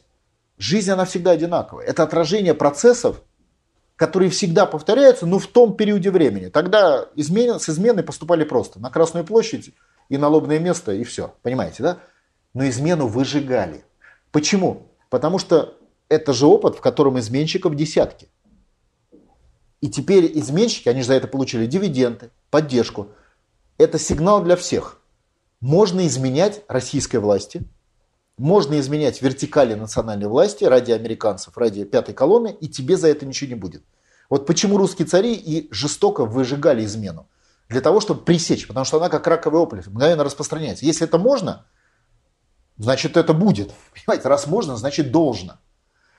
И вот мы видим, что американцы пошли по вот этому технологии. Это значит, что они пытаются перехватить систему выборов на себя, как они сделали с Эрдоганом, как они сделали в Иркутске, на будущих выборах в Госдуме и, Госдумы и э, губернаторов и президента, которые они попытаются сделать досрочными. И госдумовские попытаются сделать досрочными. Уже, правда, сделали, ну, еще более приблизить. А, в смысле, сделали на сколько? Там чуть-чуть сдвинули, На да? два месяца. На была месяца. борьба, хотели и на год. Это же а, была борьба, это был компромисс. То есть они пошли по вот этому пути. И теперь пазл, как говорится, сошелся. Это значит, что в этом пазле мы понимаем, что технология ликвидации Российской Федерации будет полузаконная. Потому что заговор это все-таки уже не очень законно. И я уверен, в том же БДАБО там бросили эти бюллетени. Ну, просто я знаю этот район. Там кто бы ни был, любой бы бросил. А каким образом а, выборы губернаторов приведут постепенно к отставке Путина? Ну или к, вы, к досрочным выборам Путина? Губернаторская оппозиция. Вы не забывайте, они теперь избираемые, то есть независимые, а, если они не, вообще не будут, в отличие от э, Гейзера, подписывать бумаг, их трудно за что-то арестовать. Ну, тот взял, подписал бумагу о покупке э, этих, э, закон о покупке гостиниц. А если бы не подписывал, поручил бы заму, его бы трудно за это арестовать. То есть, э, и вообще многих всех не арестуешь. То есть, губернатор становится гнездом, во-первых, раскола элит, во-вторых, оппозиции и, и прикрывает оппозиционную деятельность. Этот эффект очень хорошо у нас просчитан был период чеченской кампании. Именно тогда Путин и поднял вопрос, потому что губернаторы должны назначаться, mm-hmm. потому что они один за другим переходили на сторону интервентов. Ну, просто один за другим переходили в силу специфики своих областей. И чтобы разрубить этот Гордеев узел, и было введено назначение губернаторов. Просто переходили, создавали подполье, проводили политику ликвидации Российской Федерации. Американцы же это же не первый раз делают. Сейчас просто публично. То же самое они делали в конце 90-х. Когда республики одна за другой начинали принимать решения о независимости от России, там, финансовый, как Татарстан, языковый, как Якутия и так далее. А внутри идет же работа. То есть посол же ездит. Вот вы губернатор, к вам приезжает посол и говорит, вот если ты будешь проводить такую-то политику американскую, вот тебе будет убежище в Америке, гражданство твоим детям в Америке, прикрытие, деньги и кадровый рост наша пятая колонна в Кремле обеспечит. Вы подумаете. Понимаете, да? Вас же отбирали не по патриотизму на губернатора. Поэтому у вас ограничителей морального плана не очень много. Вы подумайте, вот эта альтернативная власть, переговорный процесс, он и размывает систему. Особенно деньги, если добавят, знаете. А тут мало ли что. А, а если прикроют вас от коррупционных действий, то есть разрешат воровать американцы. Вот вы же наворованные же там храните, значит под их контролем. Вы же чемодан-то все не, заро... не зароете. Туда вывозите, в Лондон. В Лондоне вас контролируют. Контролируют, значит вы на крючке. А вам разрешают воровать. Еще и добавляют. Там кредит дадут нулевой, им жалко что ли. Mm-hmm. То есть вот так работает эта система. Как бы это измена, это как ржа, корруп, как э, рак. Она, она разъедает, разлагается. Поэтому наши предки измену всегда вырезали. Вот как раковые опухоли. Раз вырезали. Вот взять вот этих 10 глав районов. Ну, конечно, не и в виртуальном смысле, в политическом вырезать из политического пространства страны. Тогда другие главы районов там, в соседней Читинской области, которые, э, или э, в других областях, они задумаются, что за это есть наказание. А так наказания нет, значит можно предавать Отечество. Тихоря. Для начала губернатора. Ну, губернатора по вертикали, назначенного главой mm-hmm. государства, понимаете, не просто губернатора, а определенного типа губернатора. То есть придавать вот эту национальную вертикаль власти. Mm-hmm. То есть фактически предательство в, в, в самом таком мощном смысле распространено на персоналии, которым предлагается в конкретных деталях вроде бы не отечество предать, а всего лишь обмануть какого-то Ерощенко. Вообще, очень чудестоящая вещь. Да и за это еще и получить дивиденды. Чего же не обмануть какого-то Ерощенко? Понятно. Но это как солдат, извините, как солдат на фронте. Он стоит в этом, в карауле, а к нему подошли и сказали, вот тебе, блин, деньги дадим, уйди с караула, не мешай. Ну что, пойду, уйду. Почему нет? деньги дали, ушел. А тут через это место граница оголилась. Прошел, значит, там батальон солдат вражеских, вырезал у вас в тылу там тысячу человек. Понимаете? Вот этот аналог такой же. Одно предательство открывает вам дорогу врагу в вашу страну. А как это все-таки приведет к досрочным выборам президента? Вот ну, не, технологическая линейка. Технологическая линейка нет, конечно. Это не приведет. Это приведет к победе на досрочных выборах президента кандидатуры, подготовленной американцами. А-а-а. Потому что тут как на конвейере. Каждая гайка к своему колесу, понимаете? А к досрочным выборам как технология будет? Ну, я думаю, что они продавят, будут продавливать этот вопрос, вот как это предлагал Кудрин. Какая формулировка у него была, помните? Не, я там... Не... В связи с тем, что мы нуждаемся в реформах, надо дать легитимность для новых реформ, и давайте сделаем досрочные выборы, чтобы объявить реформы. Ну, как-то так. Ну, ерунда. Ну, так сказал. Ну, как ерунда, не ерунда. А многие губернаторы выбирались досрочно а у нас под вот, этим предлогом. А у нас какие механизмы есть а, досрочных выборов президента, я имею в виду законные? Вот ну, его желание. Его личное желание. Да. И все. Да, но он же президент. То есть его желание формируется обстоятельствами окружающей сил, балансом системы. Ну, то есть, грубо говоря, если к нему придут олигархи, послы, там, если губернаторы... Если вокруг него сформируют ситуацию, при которой невозможно паралич управления, то он как бы у него будет мало вариантов mm-hmm. вырваться из него. То есть они сформируют вокруг системы управления. Вы не знаете, у него власти же нет. По Конституции я имею в виду они запускают, и мы это видим, сейчас механизм так называемого саботажа. Кстати, саботаж, второе, вот, измена и саботаж. Вот если измена это касается Иркутска, ничего личного к этим людям. Я чисто вот с точки аналитической, вот подчеркиваю это, чтобы не думали, что я против Левченко. А я э, ничего против Левченко не имею. Понятно, вы просто рассказываете, как работает Как система. работает механизм, да. То для федеральной системы это саботаж. Вот Смотрите, когда глава государства говорит Центральному банку, снижайте процентные ставки, например, наш, наша тема постоянно, а Центральный банк их поднимает, это называется саботаж. Причем итальянский, то есть со ссылкой на инструкции и законы, по которым он обязан это делать. И саботаж только нарастает. То есть, при, то есть число чиновников, участвующих в саботаже активно, все время растет. Это мы сейчас технологию наблюдаем. Собственно, из-за этого жизненный уровень не падает. Потому что эти социальные бомбардировки, они же именно через пятую колонну. Не было бы саботажа, и вы, они бы до нас не дошли. Ну там, не дают нам денег. Фу, Центральный банк выпустил бы деньги и все. А из-за того, что они контролируют ситуацию в страну через пятую колонну, саботаж нарастает. То есть мы с каждым днем, качество нашей жизни падает. Причина э, внешнее давление на Россию манипулярно, но, при, но как бы начало вернее, да, но, но технология причины раскрывается в системе работы пятой колонны. Следовательно, когда вы говорите об измене, и саботажа, у вас возникает исторический механизм, о котором мы сейчас сказали, про Красную площадь. Как он назывался? Чистки. То есть мы говорим о чистках не о как выдумке Федорова, а как технологии. вообще нот это технология историческая, то есть мы ничего не придумываем. Вот как в такой ситуации делали наши деды, прадеды? Чистили. Вот у нас сложилась ситуация, в которой нуждается в этом лекарстве.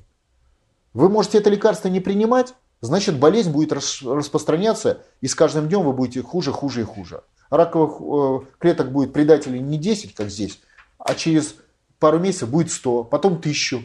И это иллюзия, что у нас огромная страна. 10-20 тысяч предателей, и страна сломлена. Понимаете? То есть это будет распространяться. Наши деды что делали? Опричина, чистки. Чистки начались. Там гейзер – это элемент чисток. Мы об этом рассуждали, потому что гейзер – это ему предъявлено то, что можно предъявить почти всем губернаторам. Он подписывал бумаги с точки зрения следственных органов неправильные. Но это как бы, ну как бы, ну подписывал свои по работе бумаги. Как бы неправильные, там другие тексты не такие, которые хотелось бы. Но это, в принципе, любой губернатор подписывает тысячи бумаг. То есть там не, не было предъявлено вот взятка, не было предъявлено факты наглядного как бы, нарушения закона. То есть были, была оценка, что это нарушение закона. Условно говоря, вы сюда шли, и вам могли сейчас приехать, могут за вами прибежать значит, э, полицейские и сказать, вы по дороге сюда пять раз нарушили закон. Когда, где? А вот там вы дорогу перешли в неправильном месте, там еще что-то. Вот это где-то такая же вещь. И э, это чистки. То есть будем говорить честно, Гейзер и до этого вот Сахалинский губернатор – это чистки. Это Коми, да? Или? Коми, да, Гейзер, Коми. Это чистки. Это чисто пошел механизм чисток. Но там другой масштаб. Чистки должны быть очень масштабны. Вот, вот этим ребятам, как изменщикам, э, эти чистки должны быть к ним демонстративны, для того, чтобы у других не было желания идти по пути измены. Еще раз, ничего не имею против э, э людей, которые там избраны. Я говорю о технологии. Чтобы эта технология у американцев не сработала в другой раз. Ну, один раз там, ладно, как говорится, пропустили шар. Надо сделать выводы. А второй раз она не должна сработать, иначе она будет массовая. Потому что теперь на этот опыт в, главах, в разговоре с главами района ссылаться американцы будут везде по всей стране. Вот уже сейчас ссылаются. Уже сейчас говорят с главами районов по всей стране и уже говорят, а вот видишь, в БДАБО можно предать. И ничего не было, и ты давай. А дивиденд прямо сейчас вот тебе на столе. А досрочные выборы Путина американцы хотят устроить как его, в общем-то, смещение с поста, да? Конечно. Так же, как они Януковича, помните, досрочные выборы пробивали. Угу. Он отказывался, отказывался, говорил, любой компромисс, назначу любого Яценюка, только мне досрочные выборы не пускайте. В результате они Яценюка назначили и его сместили. А до следующих выборов сколько? Ну, смотрите, сейчас думские в следующем году, угу. а президентские в 18 угу. То есть три года получается. Да. То есть им этот срок их не устраивает. То есть им надо обязательно досрочный. Почему надо досрочный? Нет, Хотя три года это... Их срок это устроит, но они к этому сроку должны подойти с победой уже. То есть в обществе должно уже состояться стопроцентное мнение. А, что его вот А если они нельзя, придут да? к победе раньше, то зачем им тогда тянуть три года? Ну, понимаете, да? А-а. То есть вопрос, э, ведь Янукович, допустим, вот по него примере отставку, э, как бы они на него давили, он пошел им навстречу. Не почему-то, а потому что вокруг него создали атмосферу давления на него, в том числе через его окружение. То есть это и называется заговор элит или дворцовый переворот. Когда окружение давит, только это окружение давит в каждый в свою сторону. В результате получается дворцовый переворот. А каждый из объектов давления и манипулятора, он как бы закон не нарушает. И, и как бы в перевороте формально не участвует. Он участвует в перевороте, э, если посмотреть на весь план. Там одна дивизия наступает туда, другая сюда, третья на этот мост, четвертая на тот остров. А в сумме этот план армии, понимаете? Так и здесь. План весь у американцев. Иркутск элемент, малюсенький элемент плана на одном маленьком направлении успешно получившийся. А, допустим, рядом он не получился. Недовольство было в Забайкале, а план не сработал пока. Но он сработает завтра, потому что условия абсолютно такие же. То есть получается, если а, США меняет у нас здесь губернаторов, там еще какие-то части власти, да, ну какую-то определенную часть системы она полностью захватывает. Меняет на своих. На своих. От соединенных от государственного организма России.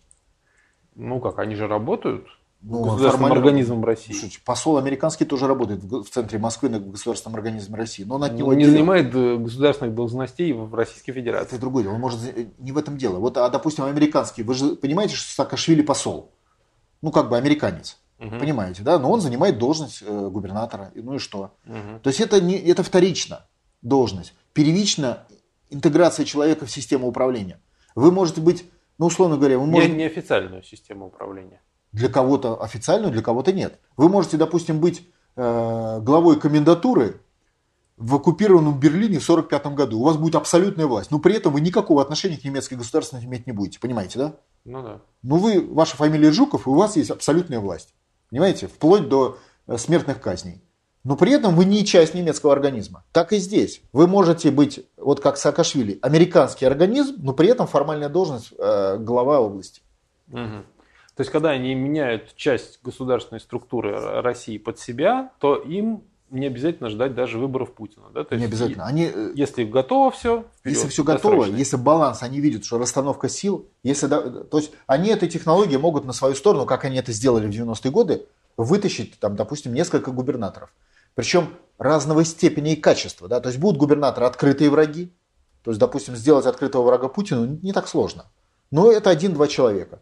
А еще два десятка будут скрытые враги, которые будут как бы не против него, а как бы за свою республику.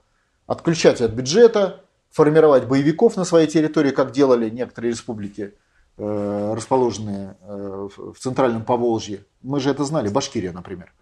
Там были просто формирования боевиков во время чеченской кампании. То есть ее готовили к военному отделению от, от России, как следующий этап после Чечни.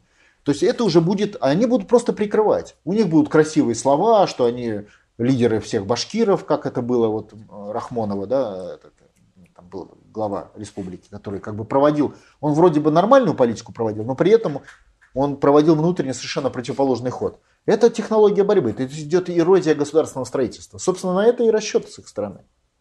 Угу. Еще раз, я бы этот случай не переоценивал. Угу. Ну и недооценивал с точки зрения анализа точно. Хорошо, ну тут вот Кристин Лагард очень-очень любопытно сказала, я даже зачитаю. МВФ прогнозирует затяжной период низких цен на сырье, включая нефть. С таким предостережением выступила в преддверии годового собрания руководящих органов а, МВФ директор фонда Кристин Лагард и сказала, политическому руководству, особенно в странах, являющихся крупными экспортерами сырья, необходимо будет приспосабливаться к такой перемене. Тем экспортерам, у которых есть политическое пространство для маневра, следует его использовать, чтобы смягчить процесс приспособления к низким ценам.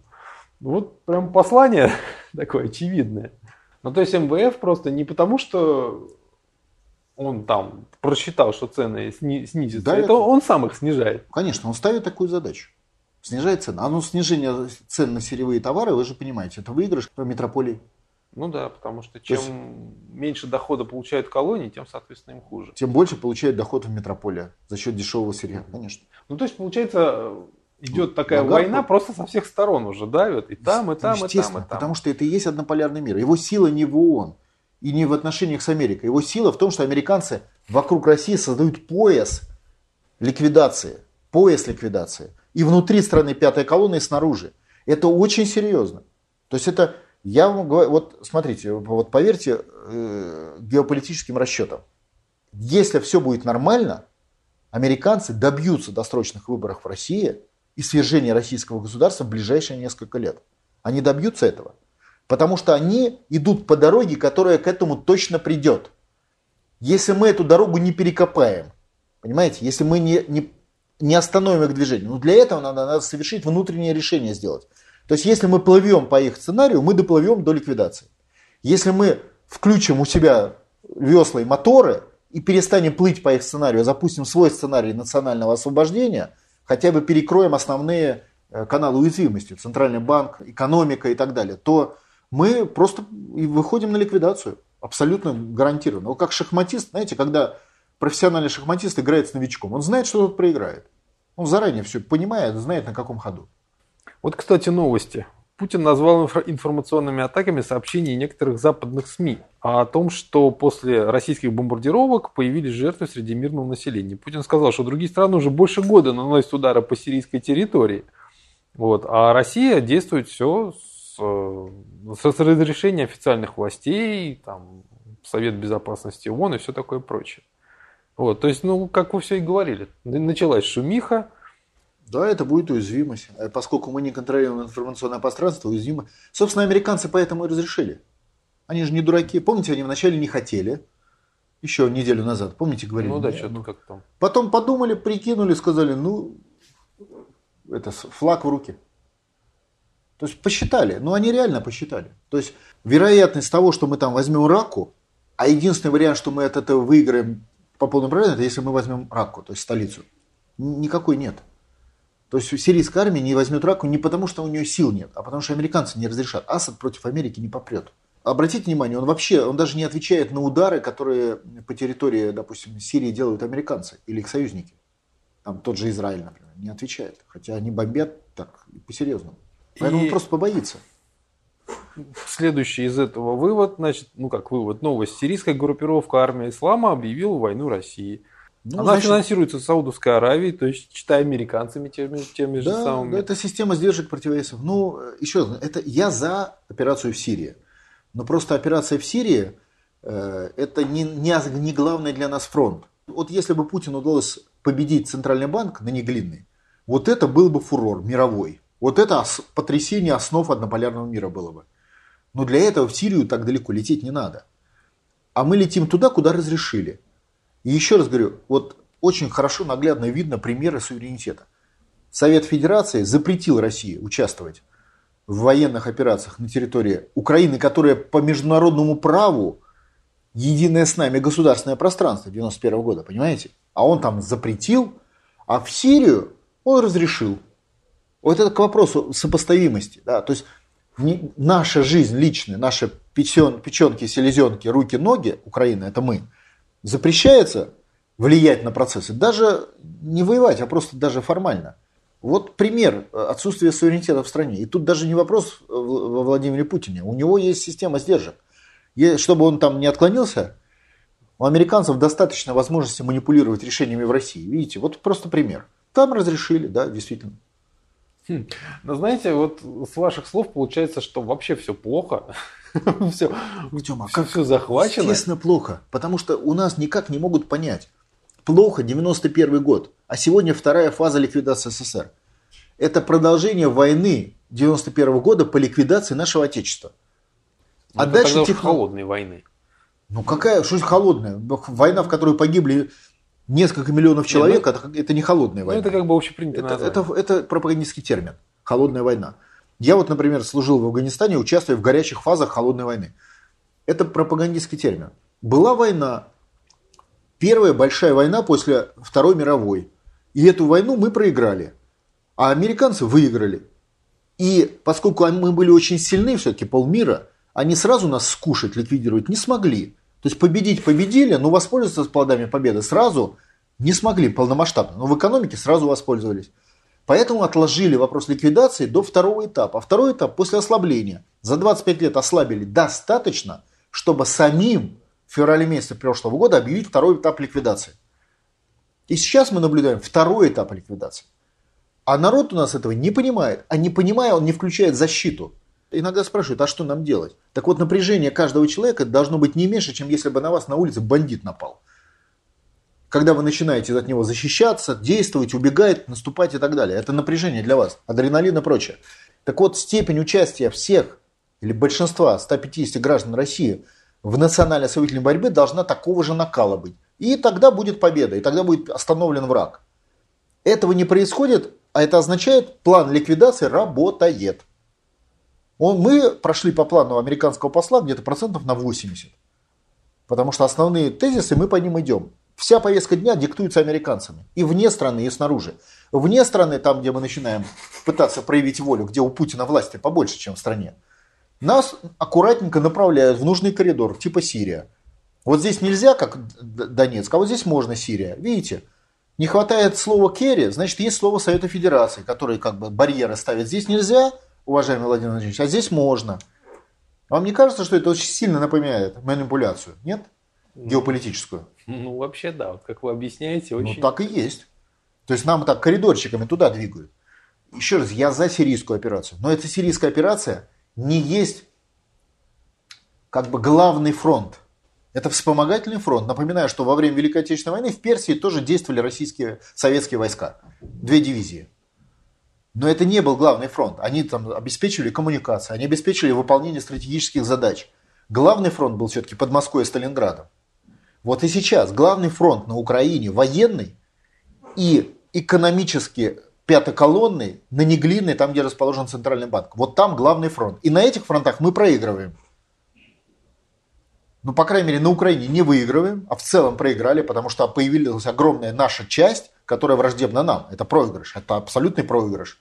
Ну, вы имеете в виду, это украинский народ, ну, как русский народ, которому сказали, что он украинский, что он отдельно... И он теперь воюет, должен воевать с Россией, конечно. Конечно, это проигрыш. Иметь под боком своего брата, который к вам враждебно настроен и с вами еще воюет. Конечно, это проигрыш. Это надо брату с братом договориться. Нет, можно, конечно, выпендриваться и мериться, знаете, не знаю уж чем. Бывает так в семьях, знаете, мериться. А mm-hmm. надо с ним договориться. А на как с ним договориться? Договориться на основе исторической семейной правды. А семейная правда, что мы одна семья. А одна семья это юридическое понятие в международном праве. То есть у нас незаконная граница, созданная в результате поражения в 1991 году незаконно. То, что поражение, ладно, незаконно созданное. А значит незаконное, значит ничтожное. А значит надо садиться и договариваться о том, что мы одна семья, и мы в этой семье будем жить на равных и получать общие дивиденды. От Сибири в том числе, кстати. Предложите украинцам Сибирь. Я вас уверяю, они с удовольствием через правовой механизм восстановят единую государственность России. Как, кстати, они раньше и делали, все Сибирь поднимали. Ну, вы, собственно говоря, имеете в виду добычу нефти и газа, да? Я имею в виду добычу нефти и газа и проживание в единой государственности с получением единых, одинаковых гигантских дивидендов от огромной страны, созданной совместными предками. Ну да, с точки зрения России присоединение Украины это как бы часть, да, а с точки зрения Украины присоединение это к России это в несколько раз. Да? Гигантская, это большая Украина от Карпат до Сахалина. Это гигантская, это, это, знаете, вот э, там есть националисты на Украине. Никакой националист не может даже мечтать, что его отечество увеличится в 10 раз за короткий срок. Это гигантский выигрыш. Так националисты, они же наоборот за то, чтобы все разделить и поставить везде нет, границы. Нет, националист за великую свою нацию. А это, знаете, это вот э, слова патриот, националист, да, э, ну, по сути дела, где-то и нацист, где-то роднолюбец, это все одно и то же. Это просто вот современный язык, он бы, ну, современное общество, оно Да. разные краски По сути, мы, еще мы украинцам предлагаем гигантскую страну, которой они будут начальниками. Ну, не, не, не главными, не единственными, ну, может быть, и главными, кстати, как Хрущев. О, Матвиенко. Да, Ну. ну, ну, не един, да, ну то есть они будут, то есть и мы им предлагаем, не отнимаем, а предлагаем. А вы хотите Крым? Да берите Крым вместе с Дальним Востоком. Я не против. Берите Крым с Дальним Востоком. Нагрузка Крыму, Дальний Восток. Вот спросите у националистов на Украине, вы хотите взять Крым? Хотим. Дальний Восток, нагрузку. Вот так. Колбаса вместе с этими, э, с горошком. Как в Советском Союзе были, наборы. Берите. Вот, а так вот, вот так эти вопросы и решались всегда в, в России в процессе ее развития. А если вы к этому добавите правовой аспект, то есть вы не просто, знаете, берете Крым вместе с Дальним Востоком в состав единое государство, а вы еще это берете на законных основаниях, то есть легитимно, вы решите в 90% проблем. Вам будет очень трудно. Вот как американцам очень трудно маневрировать с этим с Сирией, начали против, а потом поняли, что ну, трудно, да, потому что ну, вляпались они там, не получилось. Ну ладно, хорошо, идите бомбите. Только вот там нельзя бомбить, а вот там можно. Вот что они сказали, Керри. Так и здесь. Очень трудно украин- украинцам, националистам на Украине отказаться от формирования гигантской Украины с названием Руть, например. Очень трудно. Просто они оторвутся от своих тылов, от масс людей. Там какой-нибудь, может, Ярош будет сопротивляться яростно, а его замы будут говорить, ты что, парень, блин, мы об этом мечтали. Мы мечтали о, о Белгороде с Ростовом, а, блин, а нам дают еще и Владивосток с, с, с Екатеринбургом. Кирдык. Хотели получить Алтынь, а получили миллион. Понимаете? Это же вот так вот все. Ну, Только это только, это надо- только вы предлагаете, это а надо- все остальные не Да потому что у нас нет суверенитета, чтобы, так, чтобы это делать. ну в этом вот. и проблема. Почему мы... Вот отсюда и нод. Вот иногда спрашивают, что делать ноду? Ноду надо дожимать вопрос. Мы очень успешны. Потому что за три года изменить менталитет страны существенно, на половину. Это очень большая сила. Ну, я бы не сказал, что у всех он поменялся. Но поменялся. Слово, слово страны, я сказал. Артем, у нас страна другая стала. Она по-другому стала относиться к ситуации. Она не, не, не, не так, как НОТ хотел, наполовину, но наполовину. То есть половину уже взяли терминологию. Пятая колонна, национал-предатели. То есть половину терминологии нодовскую историческую она уже пошла, в том числе и словами национального лидера, и зафиксирована в общественном сознании. До конца не пошла. То есть мы не можем пробить оставшийся главный наш пункт. То есть 10 пунктов пробили. Главный не пробили, десятый. О том, что страна в оккупации и нуждается в освобождении. Хотя мы уже к нему подступили. Уже главная артиллерия Бастрыкина об этом начал долбони- долбонить. Уже Путин аккура- аккура- начал аккуратно говорить о полуоккупации. Но в главном вопросе мы не дожали. И мы не сможем остановить вражеские орды, не дожав. Вот это главная проблема. И если вы обратите внимание, с Нодом сейчас не борется на идеологическом уровне и на, знаете, на дискуссионном уровне вообще никто. Да, да. Нас просто выключают, потому что нам сказать нечего. С нами нельзя спорить. Мы побеждаем в любом споре. Поэтому нам выключают спор. Да, знаете, вот с точки зрения телевизионщиков, я просто зрителям немножко расскажу картинку. Вот на телевизор, когда приглашают кого-то, там, спор кого-то с кем-то, да, Да. они же нарочно сталкивают лбами, чтобы строить такие показухи. А мне просто сели два человека, договорились и разошлись. Да неинтересно. Да. Нужно устроить такой бабах, такой, Да, такие да, шоу. сражения, да. Показуха, спектакль. Вот. Вот почему-то не приглашают вас с кем-то там, ну, либералов, ну, неважно, из кого угодно. Просто столкновение получится очень мощное, да, очень такое, слов будет много, понятий будет много, будет интересно. Представление будет вот с точки зрения, я не беру ничего остального, с точки зрения зрелищности здорово, замечательно. Однако вас на центральных каналах вообще нету. Потому что Нод б- в этой точке сразу же победил. И, и я же вижу, как с нами борьба ведется. Там, Федоров дурак, все, борьба закончилась.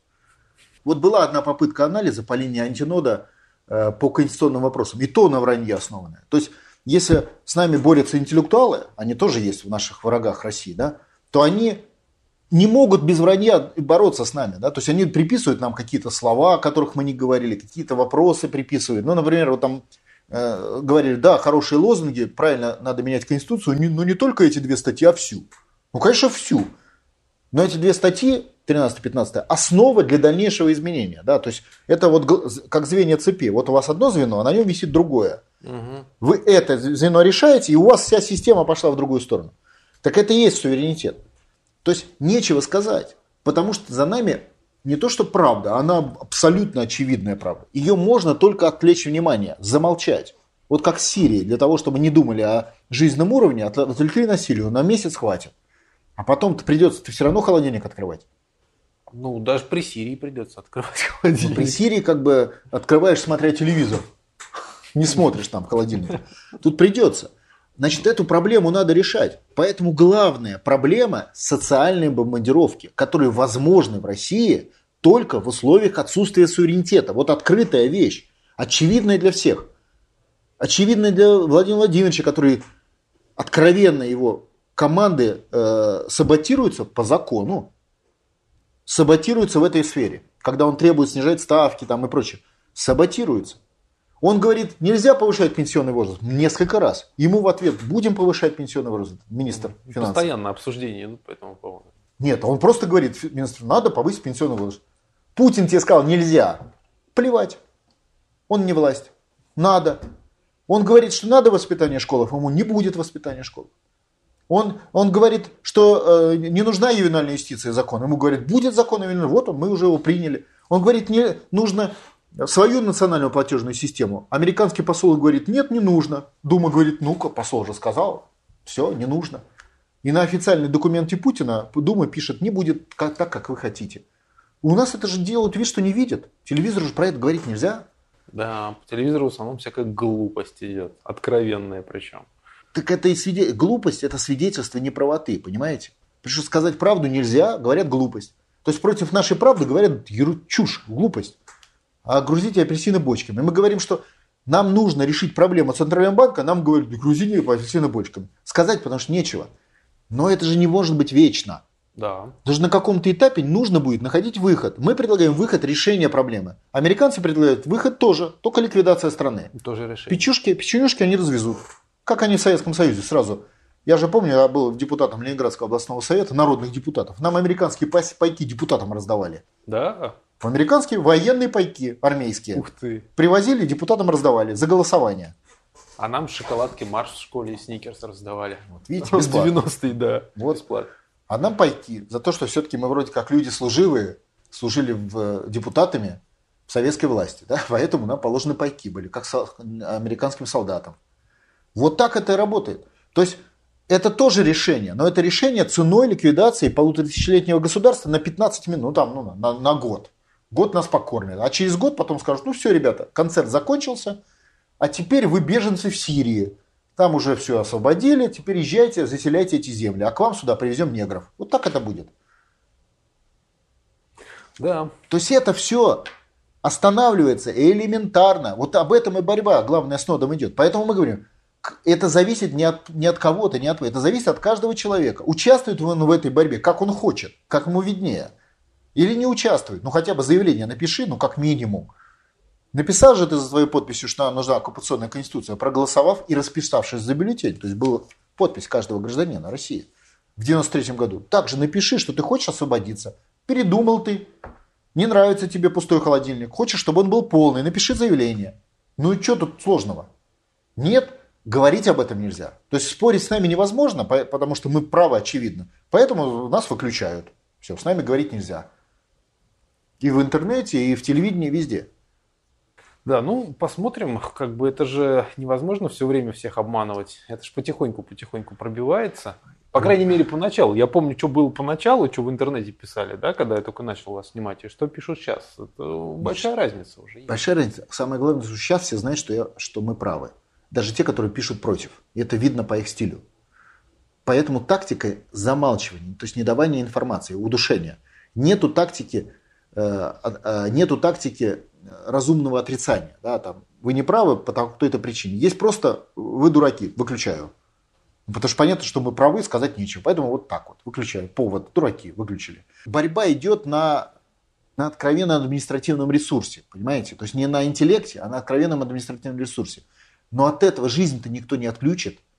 Вы отключить-то нот можете, а, а, а холодильник вы отключить не можете, вам кушать надо. И зарплату надо получать, и детей воспитывать, и с преступностью бороться. А это все через нод, технология через нод. И ни одна организация в России, кроме нода, не предлагает решение проблемы. Вторая организация предлагает, пятая колонна, сдаться. Тогда накормят враги, раздадут пайки. Ну так и есть. Все, и, и та же история там с Иркутском, везде это показывает.